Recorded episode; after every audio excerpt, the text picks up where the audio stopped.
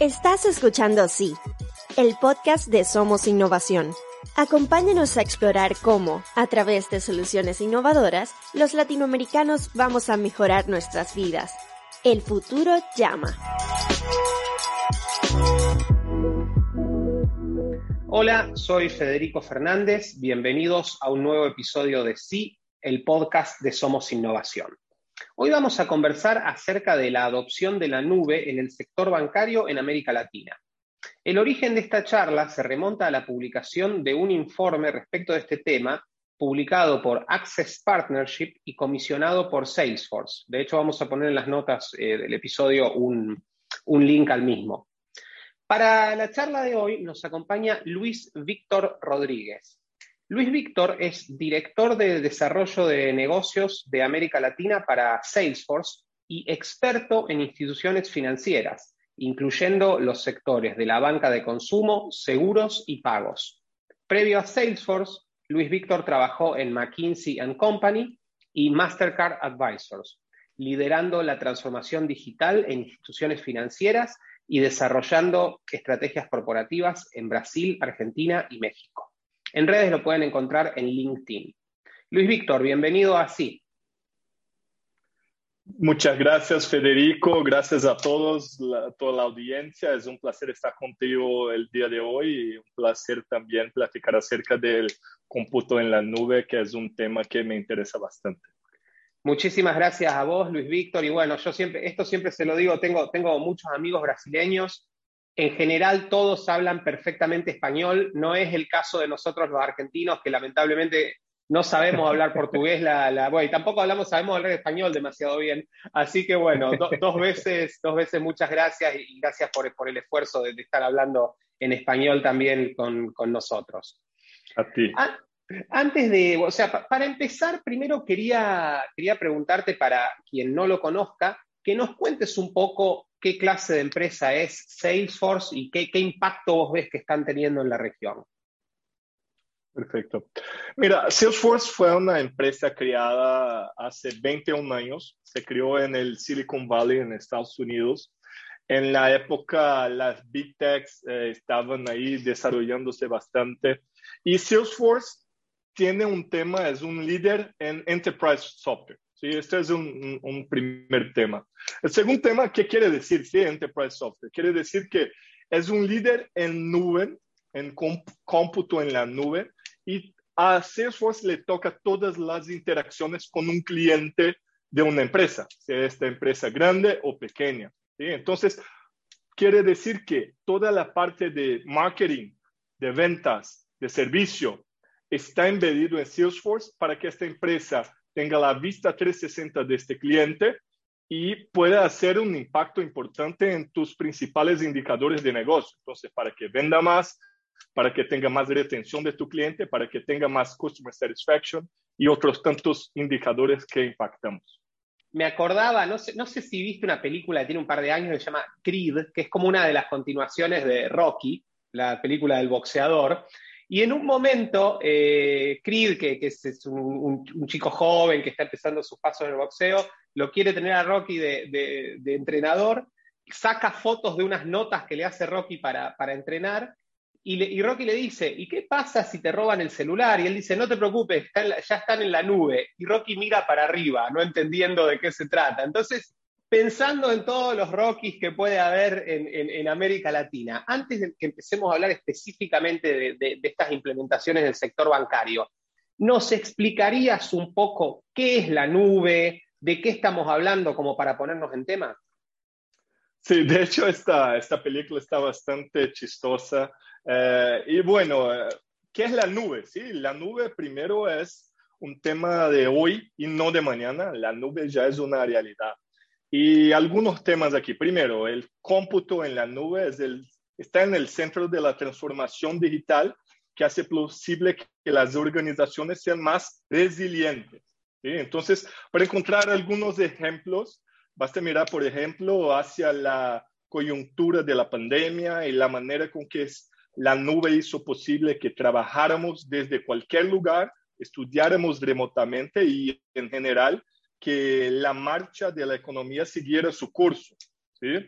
Entonces, en Salesforce, por ejemplo, estamos implementando uh, en muchísimos clientes alrededor del mundo algo que se llama Digital Headquarters. Entonces, cómo las empresas pueden trabajar desde cualquier lugar, digital from anywhere, para que tu empleado, tu funcionario pueda tener la misma productividad o mismo mayor productividad que tuviera como si estuviera ahí presencialmente.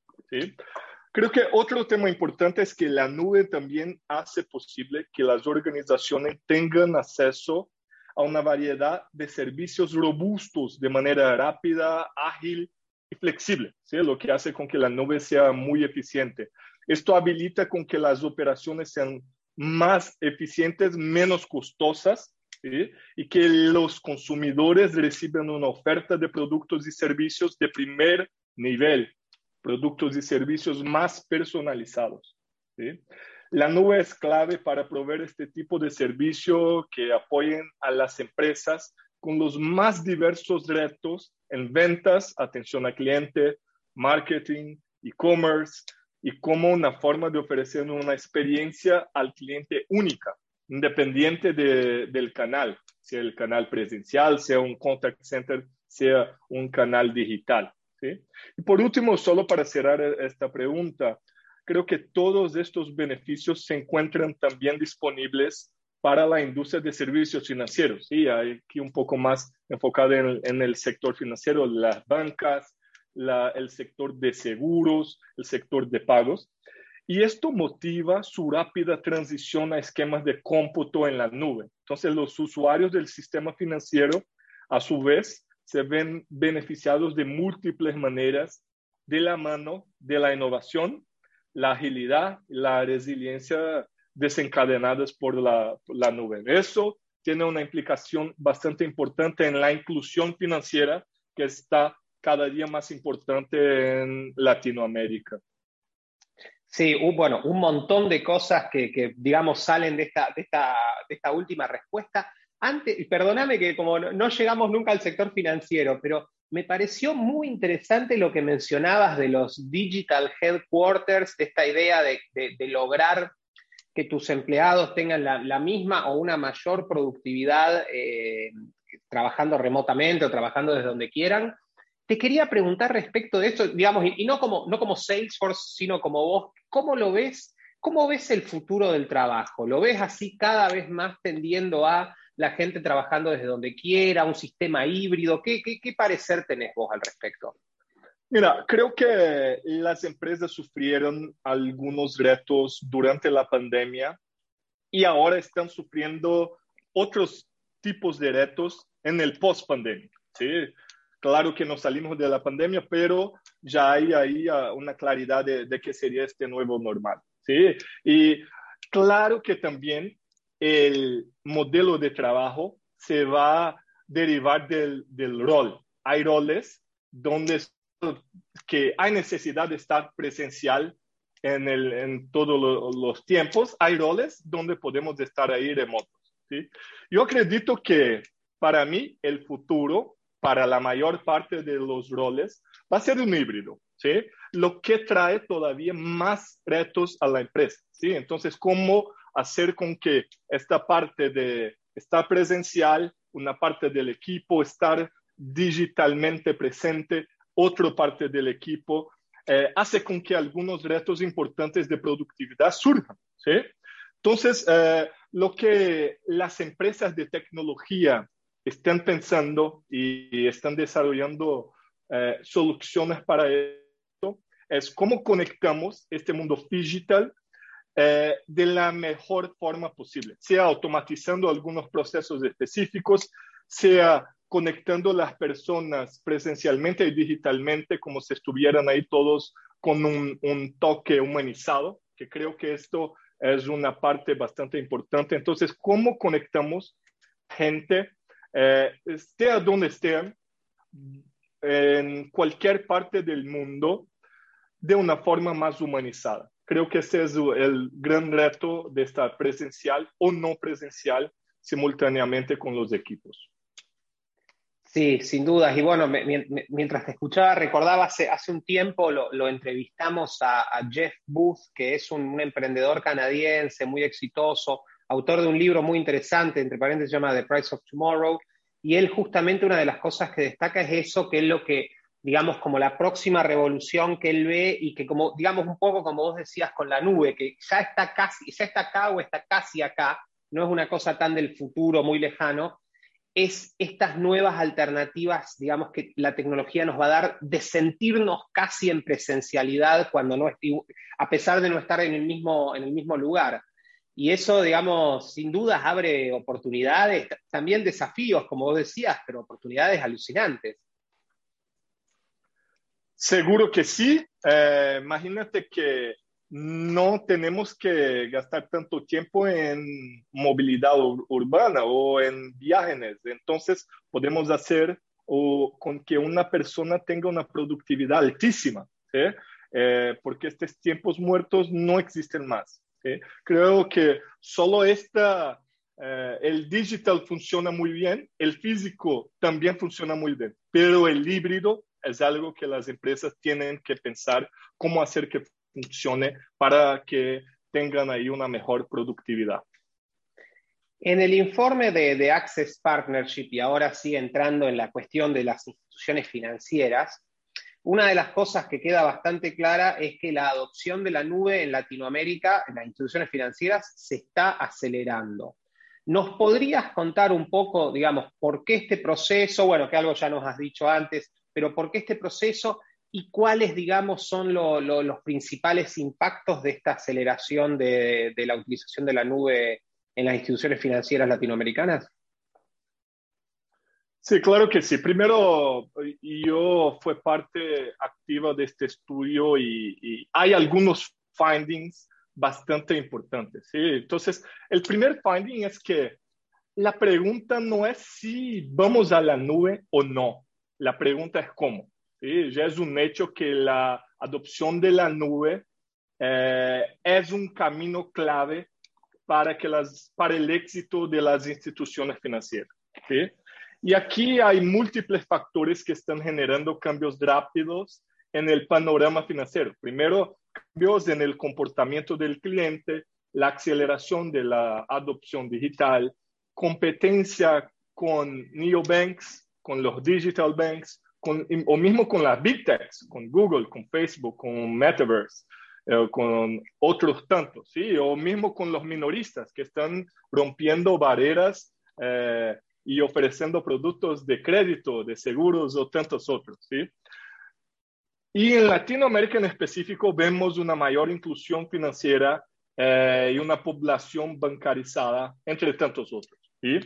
Entonces, ¿cuál es el rol de la computación en la nube es, eh, es que es, la computación en la nube es un componente estructural que va a permitir que el sector de fintechs y el sector, de sector financiero más generalmente va a mantenerse al día con los cambios gracias a lo que proporciona mayor flexibilidad, escalabilidad, seguridad, también sostenibilidad, ¿sí? que es muy importante el día de hoy. Especialmente con la nueva revolución digital, velocidad.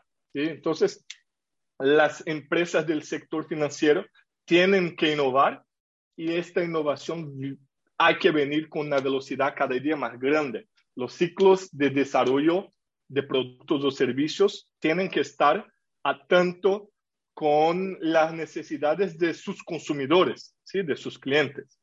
¿okay?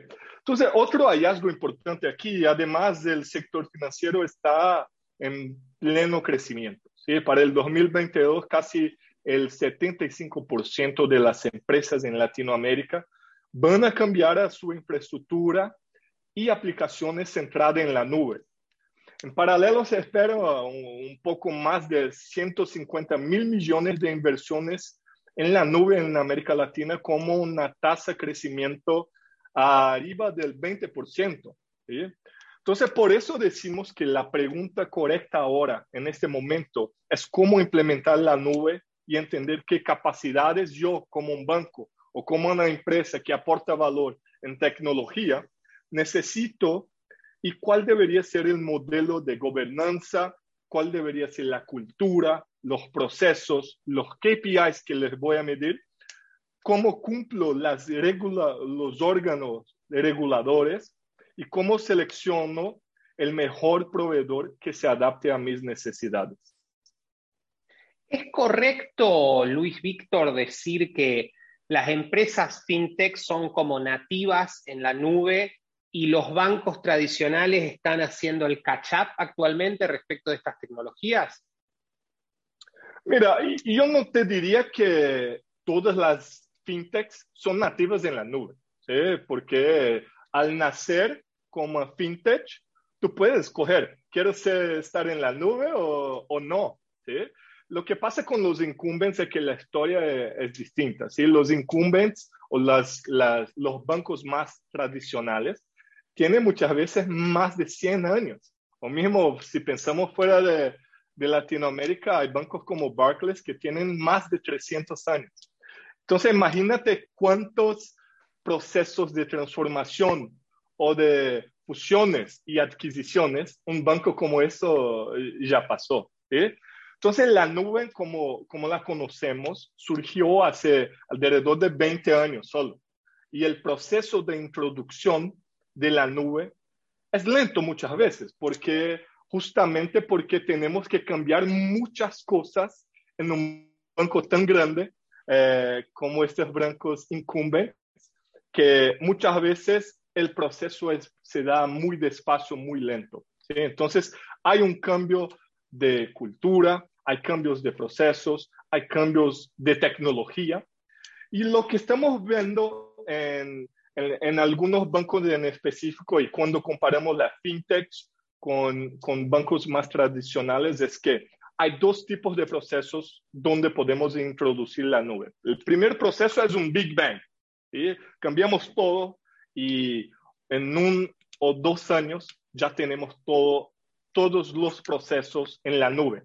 Hay beneficios, hay ventajas y desventajas. Eh, la otra forma de hacernos es, hacemos un caso de uso específico de la nube en una línea de negocio, como por ejemplo crédito o tarjeta o lo que sea, y probamos el valor y vamos escalando alrededor del tiempo. Y aquí está el beneficio, ¿sí? La escalabilidad, la flexibilidad que la nube nos trae y esto propulsiona muchísimo los negocios.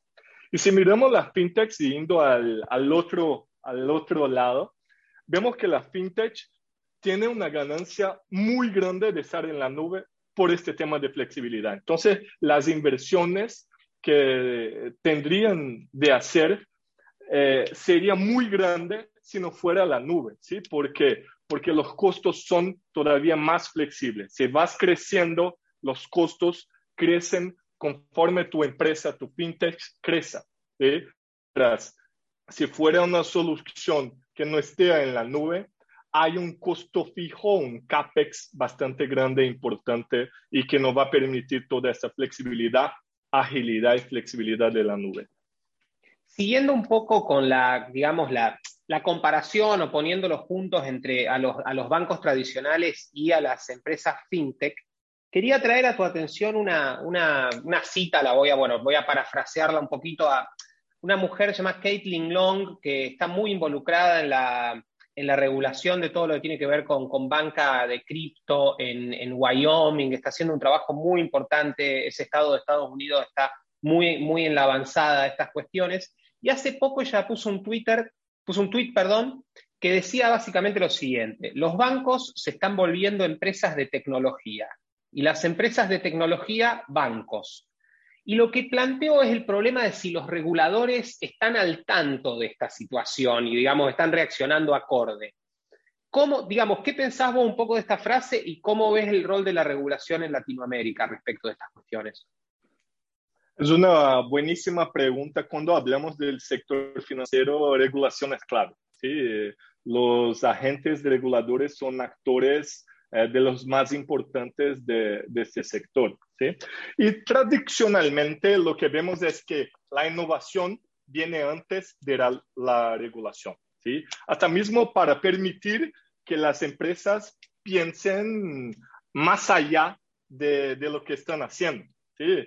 Entonces, los agentes reguladores están atentos, ¿sí? están eh, alineados con todo lo que se está pasando en temas de innovación, pero hay temas muy específicos que seleccionan para o empujar, ¿sí? a, hacer con que ganen más velocidad. Y esto se pasó, por ejemplo, en Brasil con Open Banking, que es una revolución total del sector financiero, o mismo la portabilidad o temas de privacidad de datos de, de los clientes, o mismo nuevos medios de pago. ¿sí? Son temas elegidos por los agentes reguladores para que estén, eh, para que ganen más velocidad. ¿sí? otro lado, vemos que los reguladores seleccionan otros temas que quizás pudieran ahí ser una amenaza o un riesgo para el sector financiero en general para hacer un bloqueo.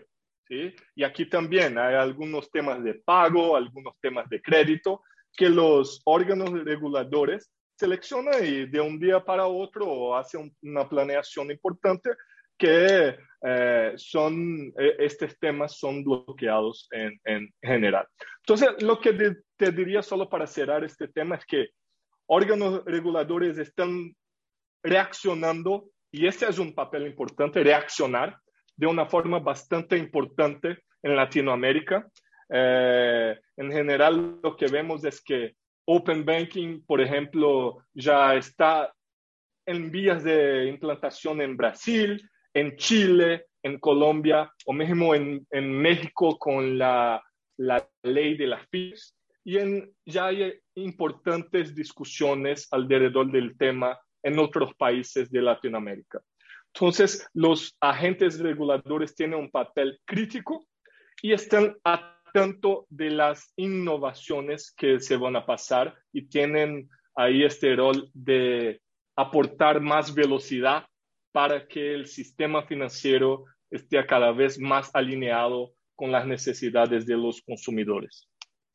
Vos mencionabas algo que me parece un punto importantísimo, que es por su naturaleza, la innovación no puede estar prevista por la regulación existente.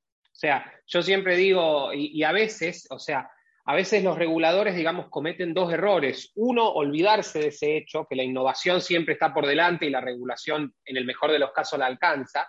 Y el otro, que es igual o peor, diríamos, es tratar de imponer a algo nuevo la regulación de algo viejo. Yo siempre digo que, o sea, como un poco en broma, un poco en serio, que a veces se trata, no sé, por ejemplo, a la empresa Starlink de, ¿viste, de Internet por satélites de Elon Musk, alguien le va a querer poner la regulación de los telégrafos y eso va a ser un problema, un problema serio. En este sentido, y dado además que hay tanta innovación tan rápida, un crecimiento tan exponencial en estas cuestiones, ¿te parece que alternativas como los sandbox regulatorios, o cosas o, medidas de ese estilo que de hecho nacieron para la industria fintech en el Reino Unido hace 7, 8 años, ¿te parece que son una, una, vía a explorar en América Latina? Seguro que sí, ya están en, en, en, el camino. Sí, el sandbox regulatorio, por ejemplo, ya está implementado en Brasil. Eh, y es una forma de, de, los agentes reguladores pensar en cómo podemos de, eh, habilitar la innovación sin amenazar el sistema financiero en general, ¿sí? En un ambiente más controlado, con testes, con hallazgos importantes que van a poder hacer con que yo cambie la naturaleza de lo que está, estamos testando eh, para tener un sistema cada vez más robusto y que sea eh, y, que habilite un, un, sistema financiero más eficiente y más fuerte que el sistema pasado. ¿sí? Si yo fuera, por ejemplo, pensando como un órgano regulador, yo, yo tendría aquí quizás tres palancas clave que yo veo que los sandbox de innovación están pensando, principalmente en Latinoamérica. ¿sí? Primero, el la primera palanca es la inclusión financiera. ¿sí? Entonces, como por ejemplo, debido a que sus servicios pueden ayudar al sector financiero a reducir costo y a lograr más flexibilidad, lo que permite a la vez que las instituciones tengan más capacidad de brindar servicios financieros a las personas con menores posibilidades económicas. Y esto está muy alineado con las necesidades de Latinoamérica. Esto, por ejemplo, podría ser muy beneficioso para nosotros, donde el 45% de los adultos no tiene una cuenta en una institución financiera en Latinoamérica. ¿sí? Es muy importante. Entonces, la segunda palanca es innovación. ¿sí? Entonces, no solo mejora la eficiencia hasta, por ejemplo, unos 40%, sino también reduce los esfuerzos intensivos de capital y los costos no laborales, como mantenimiento de tecnología, los gastos de operación y los gastos de centro de datos. Esto todo aportado por la nube, ¿sí? ¿Qué hay como resultado? ¿Sí? El sector bancario puede lograr una mayor velocidad de comercialización y productividad, desbloqueando más recursos y oportunidades de inversión para continuar creciendo e innovando. Y esto se da por intermedio, por ejemplo, de Sandbox. De Sandbox ¿sí? Y por último, la última palanca que yo veo los agentes eh, trabajando es en la preservación del medio ambiente y la sostenibilidad. Entonces, el sandbox es cada vez más importante y aquí veo que la cómputo en la nube es, es un habilitador. ¿Por qué? Porque los centros de datos en la nube representan una solución más ecológica que la infraestructura de, de tecnología actual, ¿sí? la más tradicional, porque son mucho más eficientes energéticamente. Hay un estudio del Instituto Mexicano para la Competitividad que estima que el sector empresarial mediano y grande de México reduciría las emisiones de carbono equivalentes a retirar 90 mil autos de la circulación al migrar a la nube. Imagínate que esto significaría en menos polución en Ciudad de México, por ejemplo, una ciudad increíble donde ya estuve ahí muchísimas veces. Entonces, en, en resumen, veo la regulación como algo clave, una vez más, para acelerar algunas palancas que están en discusión en nuestra sociedad y veo estas tres palancas como las principales palancas que los agentes están o deberían estar actuando en Latinoamérica. Uno, inclusión financiera. Dos, innovación. Y tres, preservación del medio ambiente. Sí, indudablemente lo que mencionó, o sea, bueno, las tres cosas son súper importantes. A ver, es, es escalofriante pensar que 45% de los adultos latinoamericanos no tienen una cuenta bancaria, con, digamos, con la con el grado de exclusión que eso implica, que digamos va mucho más, o sea, por supuesto tiene que ver con lo financiero, pero va mucho más allá, así que todo lo que se pueda hacer para, para digamos, eh, tratar de terminar con esa tragedia es fundamental y debería estar en el centro de la agenda de, todos nuestros gobiernos. Un poco, tengo un par de preguntas, sé que estás con, con tiempos reducidos, me quedan un par de preguntas igualmente para hacerte. Y quería, vos nos has explicado muy bien muchísimas de las, eh, de las posibilidades, de, los grandes, eh, las grandes cosas que, pueden pasar, en parte gracias a, la utilización de la nube. Quería, mencionabas el tema de la exclusión financiera, eso tiene que ver también con ciertas condiciones socioeconómicas de nuestra, de nuestra región. Y yo sé que ustedes en su, en su reporte mencionan que, a ver, uno de los desafíos que hay que, sin dudas, hay que tener en cuenta es el de la falta de conectividad de mucha gente, ¿no? Seguro que sí. Eh, de hecho, platicamos un poco en, en, el estudio acerca de las principales barreras a superar en la TAM. ¿sí? Y hay algunos puntos clave. El primero que yo diría es la falta de comprensión y entendimiento del funcionamiento de la nube.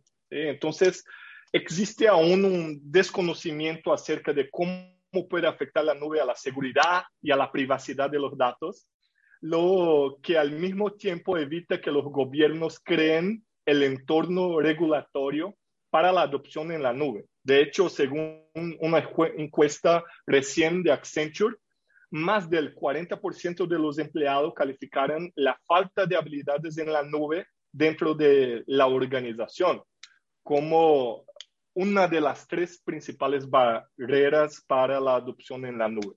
Entonces, este es un tema, ¿sí? ¿Qué es la nube? ¿Cómo trato con la nube?